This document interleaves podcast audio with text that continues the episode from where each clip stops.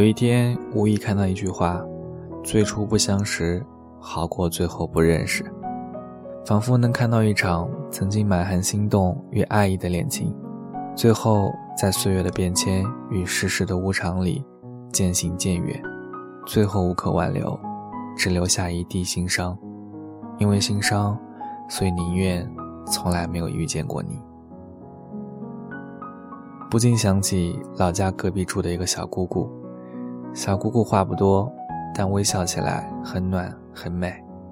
那一排民居附近，大家都种了不少自家人吃用的小菜，但唯有她，在墙根下种了很多花。她年纪不轻，已过四十，皮肤也不再如少女般光洁。但不知道为什么，每一次见到她，她或是在细雨里打着伞摆弄花盆。让雨水溅湿了裙角，或是在阳光下逗弄猫，宠溺地和它们说悄悄话。那些情形，都有一种说不出来的小震撼，像细细的电流穿过心里，想要张口，却又默默无言。我一直觉得，她是个美人，不是那种涂脂抹粉的美人，而是时光乍远，岁月绵长。也不会减弱任何颜色的美人，但小镇上的人们说，她是因为年轻时在大城市里被男人抛弃，受了刺激，才回到家乡隐居的。对于这样的一个女人，世俗的眼光，往往是同情掺杂着好奇，或许还有些幸灾乐祸。我一直很好奇这故事的真相，偶然的机会。和他熟悉起来，也陪他一起种花、喂猫，直到他在网络上开了个小店，卖自己的十字绣，也给一些老客户做一些法文文书的翻译。那原是他在大城市里的职业，因为优秀，人脉人在。不忍提及过去，但他到底自己说了出来，平平淡淡几句道尽故事的普通，不过是。彼此视为珍宝的初恋少男少女，历经成长和社会考验近十年，却在双双功成名就的时候，男方迷失在灯红酒绿里。发现真相的一刻，十年的美好轰然崩塌，无数的碎片刺得他犹如万箭穿心。他在挣扎半年后，终于收拾了行装，离开了那个有着无数回忆的城市。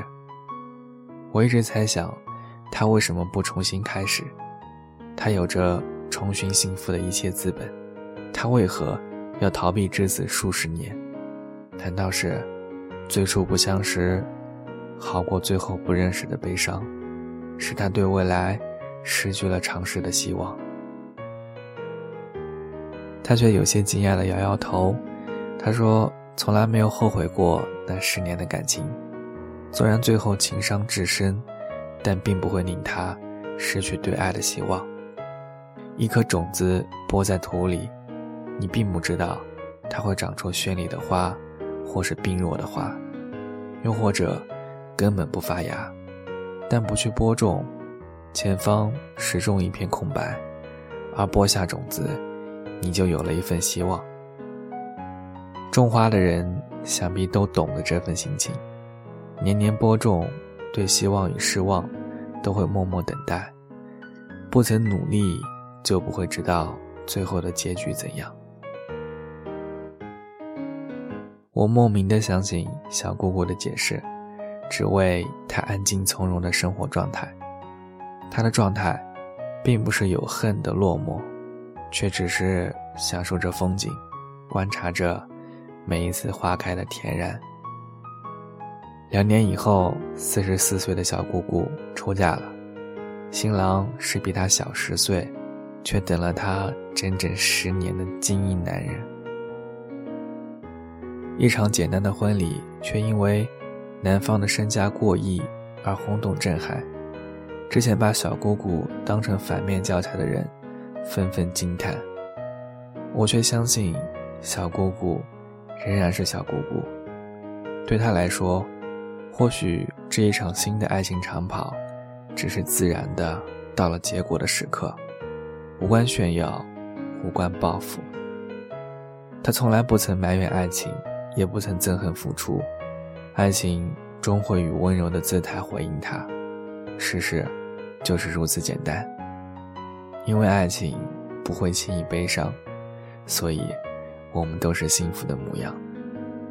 愿爱情在所有人的心里都不会老去，永远万岁。也许还能在网上看到你的消息，也许我唱的歌还存在你的手机，也许我爱你埋在心底变成秘密，也许你想我的时候，我也在想你。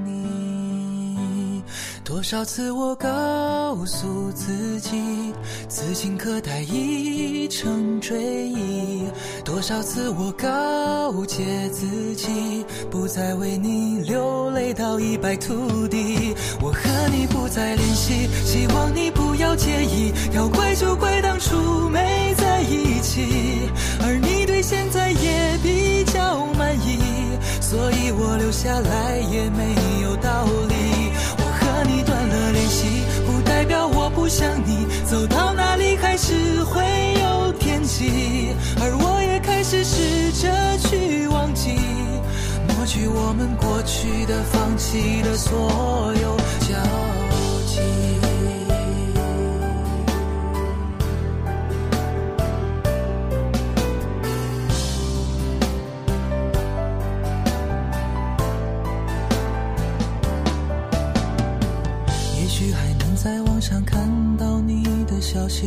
也许我唱的歌还存在你的手机，也许我爱你埋在心底变成秘密，也许你想我的时候，我也在想你。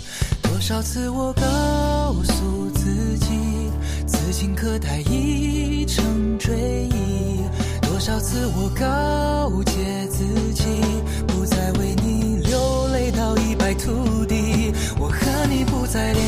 希望你不要介意。要怪就怪当初没在一起，而你对现在也比较满意，所以我留下来也没有道理。